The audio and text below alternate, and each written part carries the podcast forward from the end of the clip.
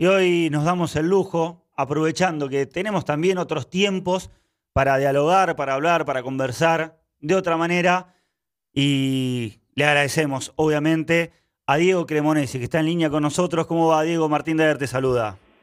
¿Qué tal, Martín? ¿Cómo andás? Bueno, ¿cómo andan todos y todas las amigas de, de, Fiesteros? Bien, todo bien. ¿Cómo la están llevando? Y la estamos llevando bien. Eh, parte estamos aquí, una poca parte, y el resto por teléfono, y así nos vamos reacomodando. Ya, eh, como todo, ¿viste? Te vas acostumbrando a cierta rutina. Nosotros nos hemos acostumbrado a, esto, a diagramar el programa de otra forma, porque somos poquitos los que estamos acá y el resto va saliendo por teléfono. Pasa un poco esto, ¿no? Uno se va acostumbrando a una rutina nueva. Y se imponen, viste, las costumbres, se impone el paso del tiempo, digo, va haciendo mella en la en el día a día, en, lo que tiene que ver con la costumbre y más allá de del cliché de la frase, el hombre es un animal de costumbre, digo, hay algo de, de que a la larga te vas dando cuenta de que hay mucho que tenés adquirido por, por cultura, costumbre, eh, exceso de comunicación, este, por venta, por, por un montón de cosas. Tenés, digamos, uno, uno tiene un montón de cosas impuestas que, que en esta ocasión, digo, que esta situación tan difícil, tan compleja, eh, también te hace dar cuenta, eh, entre otras cosas, que también uno también está rodeado muchas veces de cosas que no necesita y, y que no son tan importantes, entonces valoras lo importante, lo que no tenés, en sentido está bueno como, como se reconfigura todo, ¿viste? Uno está obligado a reconfigurar. Eh, yo dividí en tres grandes grupos, muy general. Digo, están los que sobrellevan la cuarentena, los que las disfrutan y los que la sufren. Vos si te tenés que meter en un, en un grupo de estos tres, ¿en, en cuál sufren, los que sufren. sufren. No, o sea, yo creo que el disfrute, eh, o sea, los que son empleados y todavía sienten que su sueldo no peligra y bien o mal, bueno, es esperar o cuidarse, o los que se les ha podido organizar el laburo desde la casa, eh, hay muchos laburos que, hay mucha gente que termina con esta historia comprobándole a su, a su patrón que puede trabajar perfectamente desde su casa rindiendo igual de bien.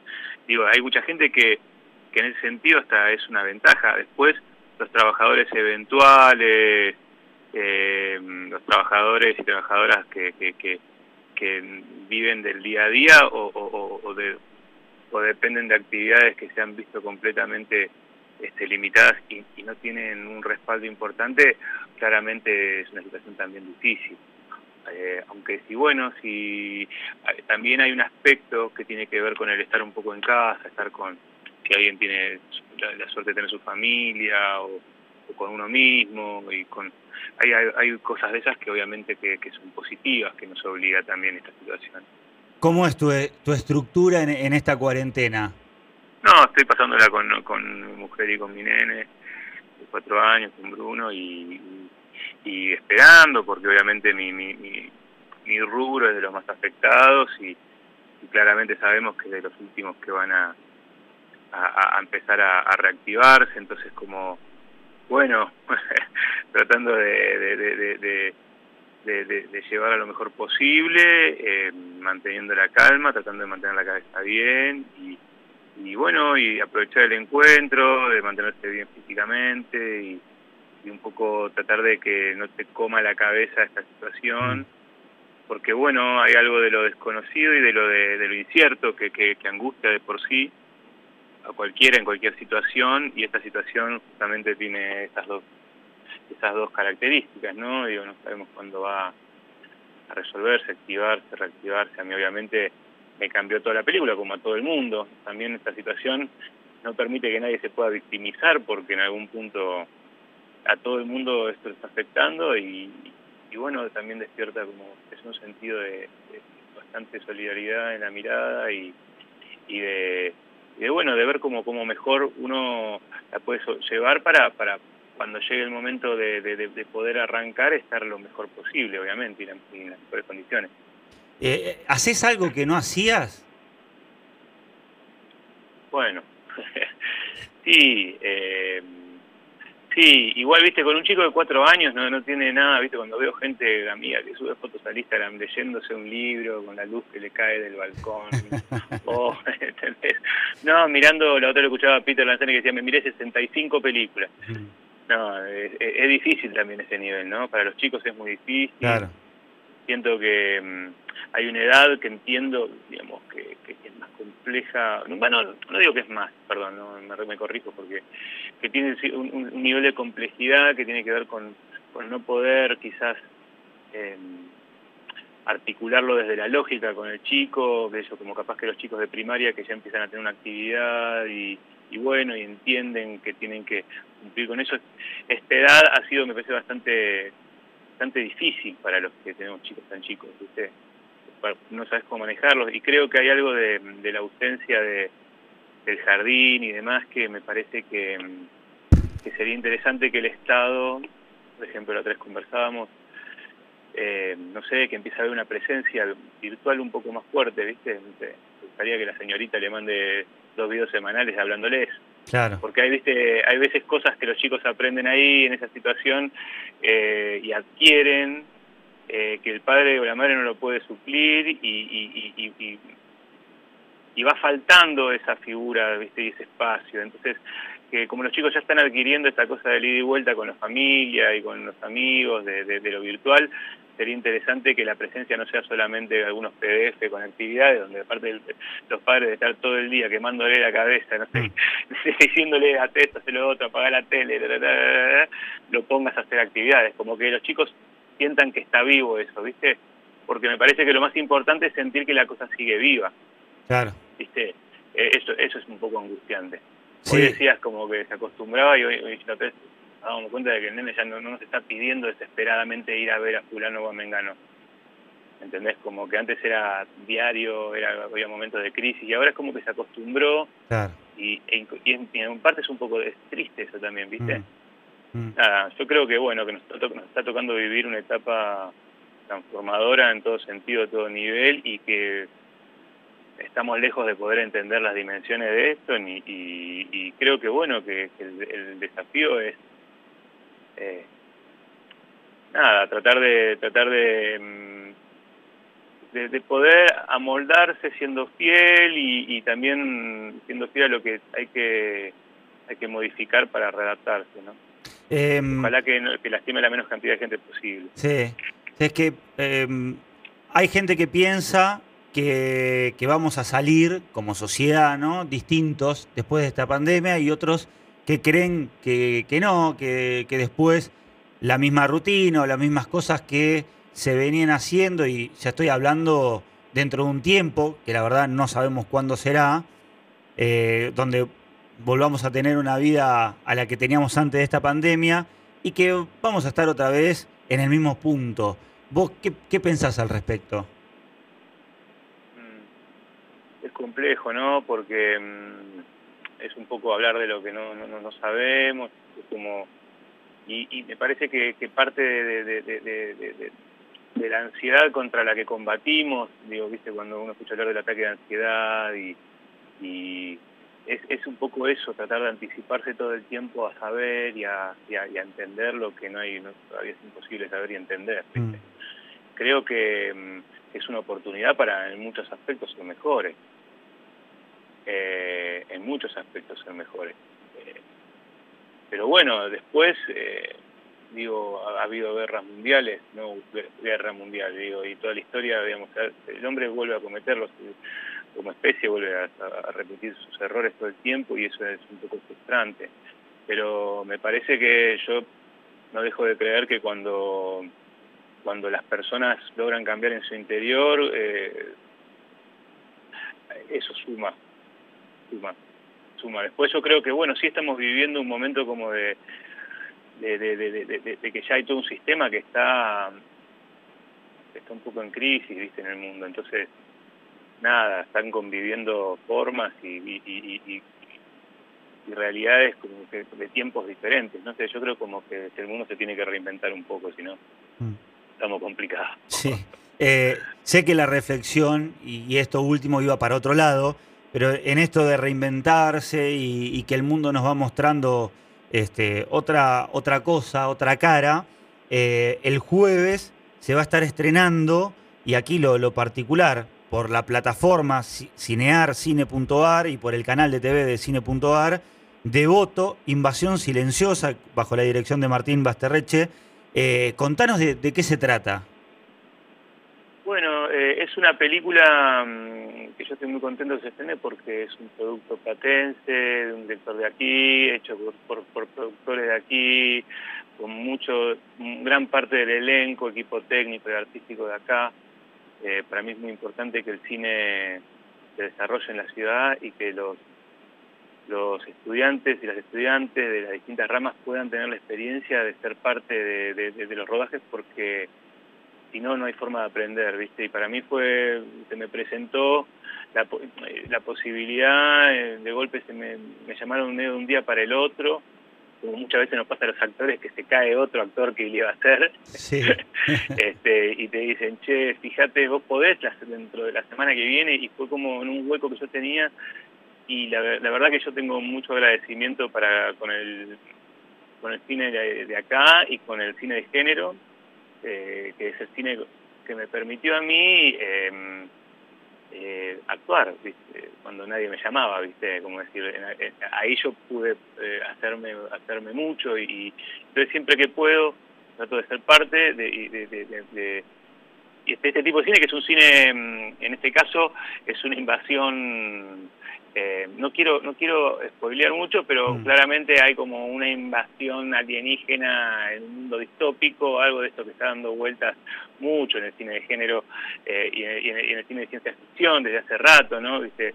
Eh, que tiene que ver con algo de lo que evidentemente en el, en el en el, en el aire está dando vueltas con lo que incluso terminó pasando ahora, ¿viste? Y bueno, cómo lo distópico o este, este mundo complejo atravesado por algún mal y demás presenta situaciones eh, humanas que sean dignas de ser contadas. Y en este caso, bueno, hay algo de, elementos del cine de, extraterrestres con el cine de, del cómics y, demás que la hacen interesante. Hay un elenco eh, formado por, bueno, eh, Gastón Cocharale, este, no me quiero olvidar de nadie, Jorge Takashima, eh, Luis Longhi, eh, ¿quién más? Bueno, eh, Denis Van der Ples de acá de La Plata, bueno, tantos compañeros y compañeras de acá de La Plata, este, que realmente fue un placer, lo hicimos hace como dos años, y en este contexto tan extraño eh, eh, hay una buena determinación que se ha tomado desde,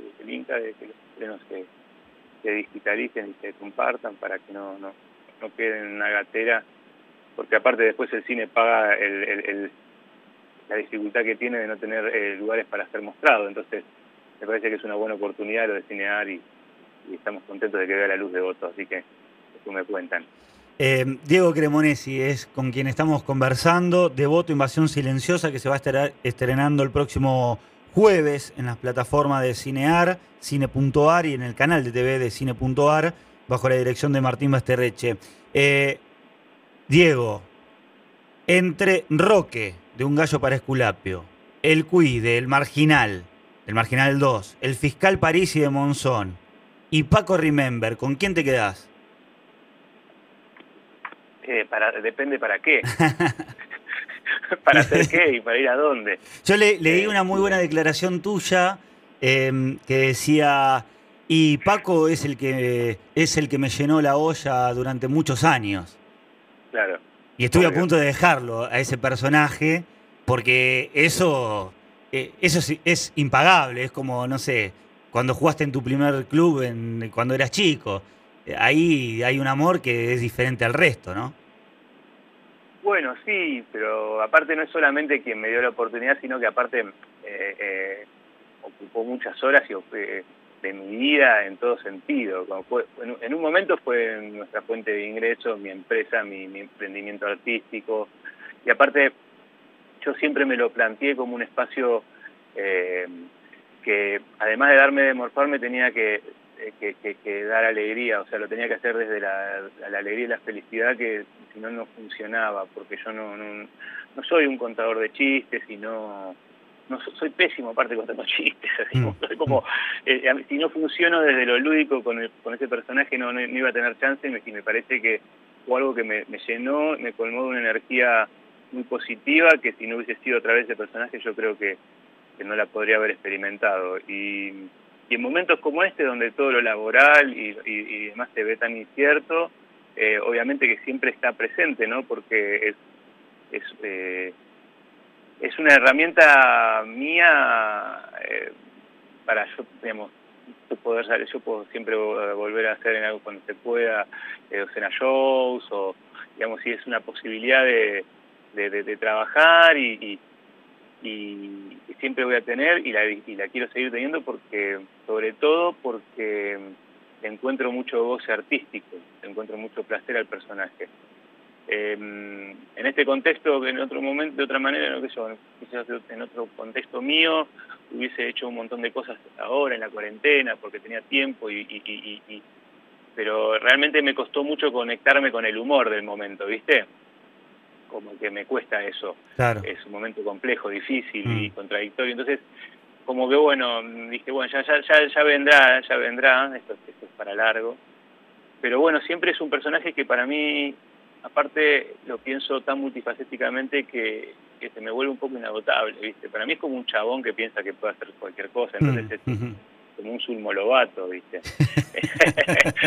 como que va, si lo dejara iría. No le importa nada, ¿no? Y conseguiría más cosas que yo, olvídate. Sería eh, mucho más piola que yo en muchos aspectos. Eh, bueno, eh, Roque de, de, Un Gallo para Esculapio, que además eh, te dio, entre comillas, el Martín Fierro a, la revelación, eh, tenía un poco de eso, de, ir al frente, de meterse, eh, en otro contexto, ¿no? Pero tenía un poco de eso. Es un personaje que, que aparte ingresa en un capítulo 7, 8 de una serie tremenda. Sí y, eh, entra con una previa de, mucho ronroneo acerca de él, de, permanentemente el público y el resto de los personajes van generando un, fantasma de este tipo que cuando ingresa corre el riesgo de que sea muy poquito para la expectativa que se generaba o demasiado eh, subrayando eh, intensidad, intensidad y intencionalidad que quizás se vuelva obvia. Para mí el desafío era poder entrar en una carrera tan empezada, estando a tono con la altura y con la profundidad del material que había.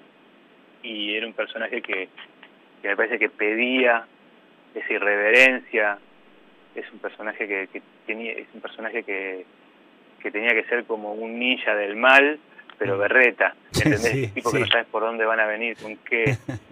Y a la vez eh, tenía que ser complejo y ambiguo porque mm, yo le quería dar muchísima entidad al hecho de que este chico, y hablo de este chico por Nelson, por el personaje de Peter Lanzani, eh, hiciera el, el, periplo que estaba haciendo buscándolo a este, ¿no? Atravesar el mundo para, para, para encontrar a este tipo que le había hecho tan mm. mal. Entonces digo, pero si, si, fue capaz de eso es porque en el fondo hay amor y lo más complejo de esos trabajos es encontrar el amor en el, en la mugre, ¿viste? encontrar esa contradicción, lo que nos vuelve la locura humana, ¿no? que puedan existir eh, esa cosa a la vez, ¿no? esta, cosa rara y loca que somos los seres humanos, este, este cóctel de cosas. A mí no me gustan los personajes, las cosas se vuelven muy lineales y medio de sentido común, malo el malo, bueno el bueno. Mm. Me gusta que los personajes generen incomodidad y y te, generan incomodidad cuando de pronto alguien que debería ser el más malo del mundo, vos en parte un poco lo querés. Claro. ¿Viste? Claro. Y eso, eh, qué sé yo, me parece interesante. Me parece, nada, cuando no, o cuando haces que, que, el espectador, yo trato mucho de, pensar en la mirada del espectador y de, de, no, de, no, de no ser de no ingenuizarlos, ¿viste? De no, de, no sobrarlos como decir, la información que está dando vuelta que la persona ya tiene juega, eh, el género juega, y ojalá que cuando lo vea, vea a un flaco, a un tipo, y se pierde en ese tipo, en lo que le pasa a ese tipo, y en algún punto hago un viaje de un ratito con, conmigo en ese personaje. Si algo de eso sucede y, y, y, la persona un poco identifica con el personaje en el sentido de que le suceden cosas, sorprenden, eh, para mí es un, casi un logro alquímico, para mí es lo, máximo. Diego, la última. para mí me, dio nada, como que sigo sintiendo hoy día que, que me dio esa posibilidad ah. y lo, lo, percibo, viste, en la, gente. Sí, sí, sí, ha generado eh, mucha, mucha empatía, un personaje que, bueno, uno lo nombra y, enseguida el, que vio la serie, un gallo para Esculapio, sabe a quién se refiere y eso no, no pasa ni muy seguido. bastante traidor, bastante traidor. Alto, alto. Diego, la última.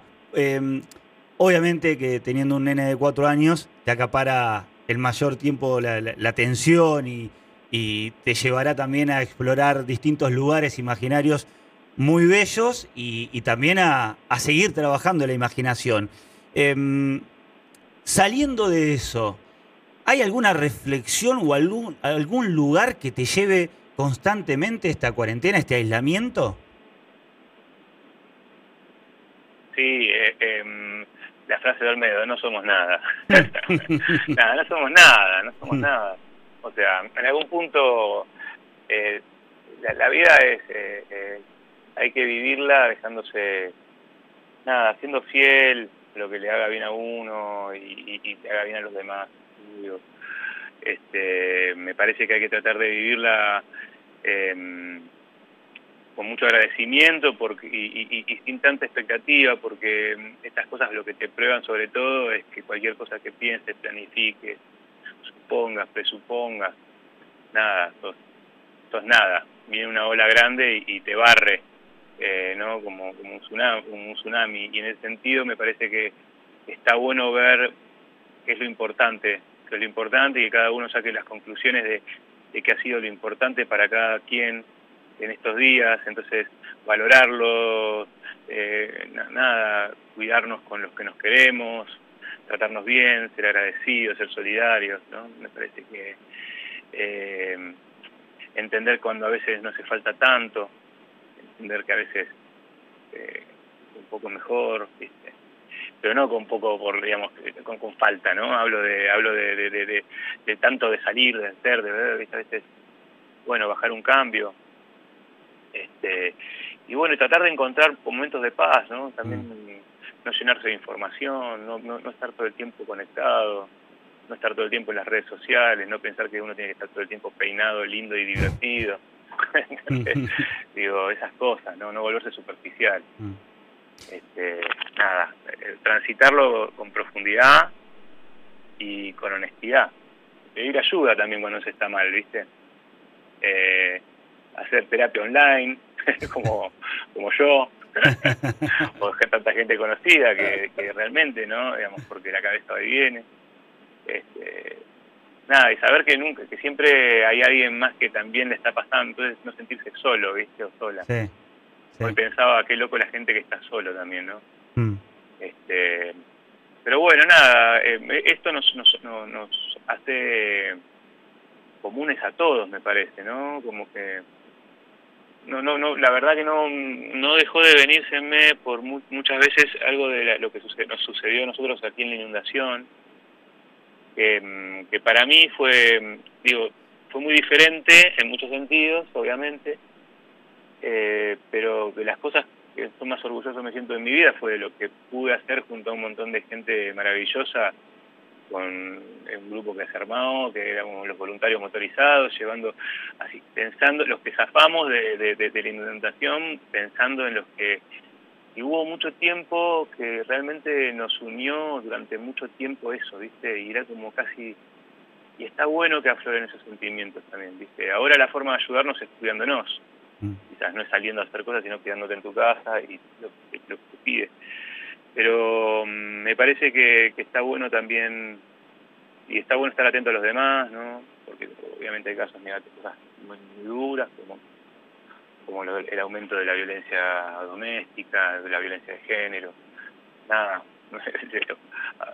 escuchar si pasa algo al lado, saber que hay un, que uno puede denunciar eh, escucha que están teniendo violencia contra una mujer y todo ese tipo de cosas, ¿no? Digamos que son cosas que también lo, bueno y lo malo se potencian en esta situación. Así que bueno, nada, eh, tratar de conectarnos con lo bueno y con lo bueno de, la sociedad y de, nuestra gente que, tenemos alrededor, cuidarnos mucho. Diego, gracias por estos minutos. Eh, sos de esas personas, más allá de ser un actorazo este, y, todo lo que puedo decir de, tu currículum, de esas personas que la verdad dan ganas de, seguir hablando y, de quedarse escuchando. Y, ya eso no es poco, mucho menos en estos tiempos. Así que gracias por estos minutos.